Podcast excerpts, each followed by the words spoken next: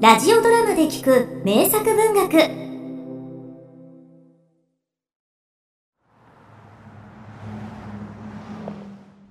あなたはもちろんエキストラってご存知でしょ？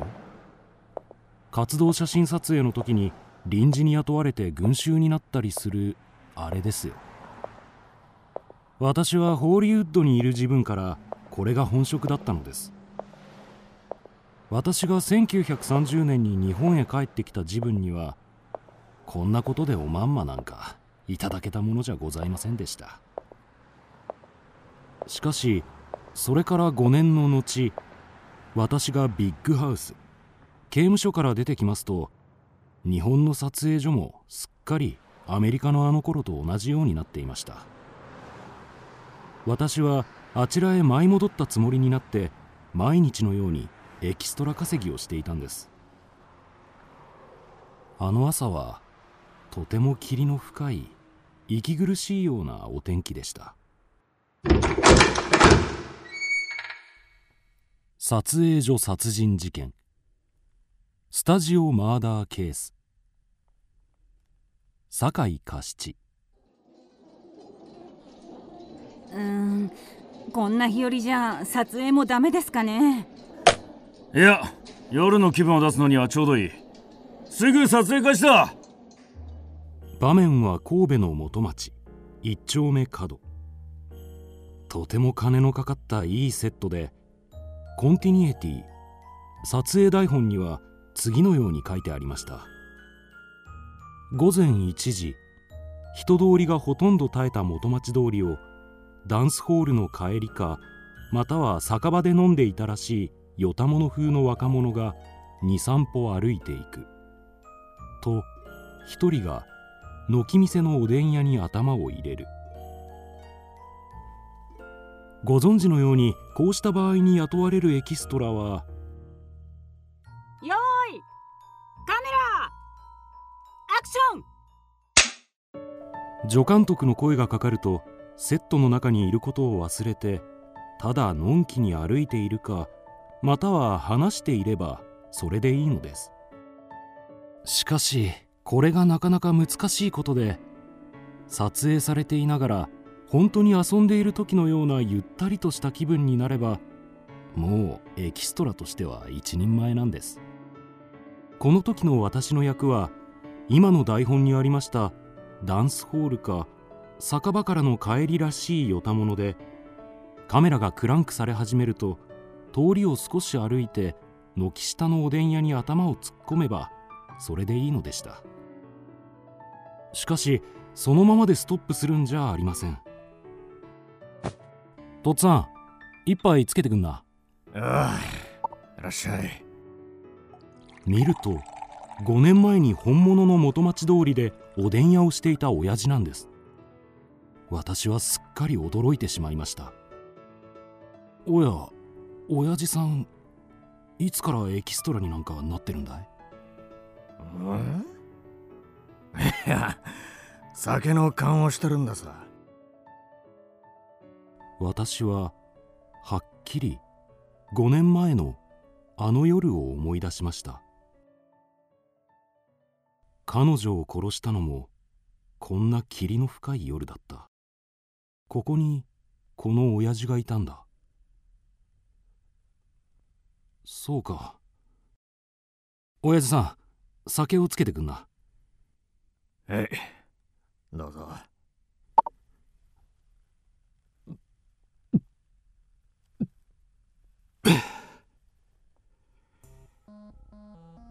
ふと振り向くとなんと驚いたことに正真正銘の彼女が男を連れてこちらへ来るんです。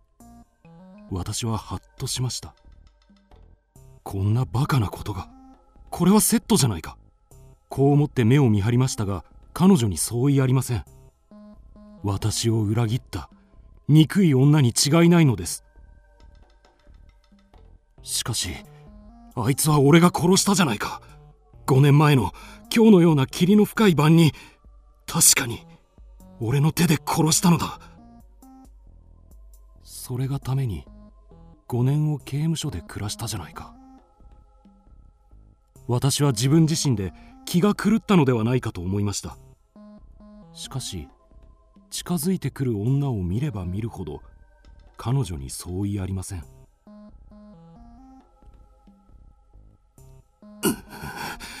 まだ生きていたのか。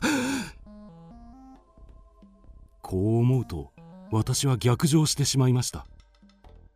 無意識の中に5年前にやったと同じようにおでん屋の親父が前に置いている出刃包丁をひったくると。ええ。あのエキストラは筋書き通り監督をやっていた私の命令通りに動いたに過ぎないんですよ。裏切り者!うわこの通りにやったのですそしてここまではいいのですね。しかし次にこういったものです。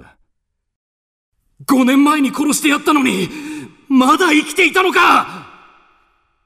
これがどうも変ですね。5カ年間刑務所にいたと言っていますがこの期間は別のプロダクションにいたことが明白なんです。こうしたことを考えますと疑いもなく精神描写ですねしかしあの場面の撮影は最後まで間違いなくやっているんですよ。撮影台本はこうなっていましたがね。女に向かって出刃を振り上げる。女男にしがみつく。二人の乱闘。かっこ短い間。女死に物狂いで男の手に食いつく。男凶器を取り落とす。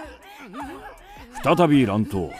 かっこ短い間男女の喉を締める。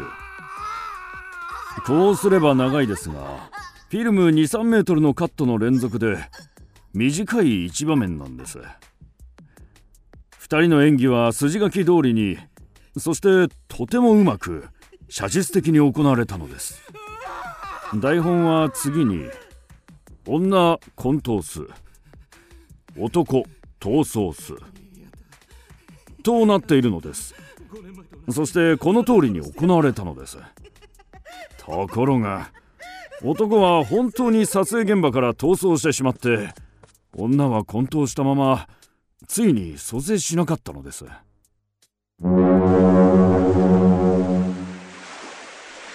船の出版間際でした。貨物船なので別に見送り人で混雑していたというほどでもありませんでしたがそれでも突堤の上には誰を見送っているのかテープを握った若い婦人もありました。二等機関士君はいるか？下を見ると彼なのです。おおここだ。ここだ。とうとう彼女を殺してきた。またアメリカだ頼むぜ。こう言うと戦争の方へ走り去ったのです。しかし二等運転手の職にある私がどうしてストーアウェイ密航者をたとえそれが私の無二の親友であるにしても見逃しましょうか。船内をくまなく捜査しましたがどうしても発見することができなかったのです。それから2ヶ月目でした。私は彼からの書状を受け取りました。化身はホーリーウッドになっていました。どうしてあんなにうまく船中に隠れていたのか。またアメリカ関係の鋭い監視の目をどう逃れて上陸したのか。こうしたことは書いていませんでしたが。無事に着いた。君に感謝する。とそしてあ名は忘れましたが撮影所であの殺人事件のあった日に元町通りのセットの中でおでん屋の親父に扮した男に内密でくれぐれもよろしく言ってくれとありました。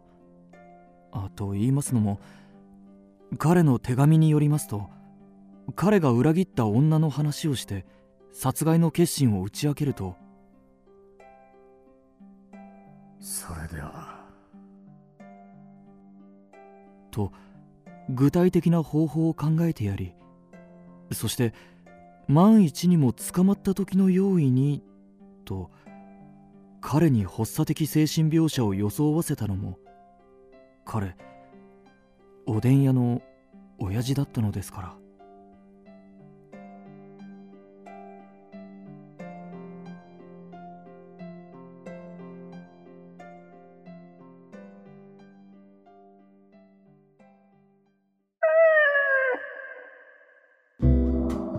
キクドラは YouTube にもチャンネルを開設。チャンネル登録お待ちしています。そして Twitter で独り言をつぶやいています。詳しくは公式サイトからどうぞ。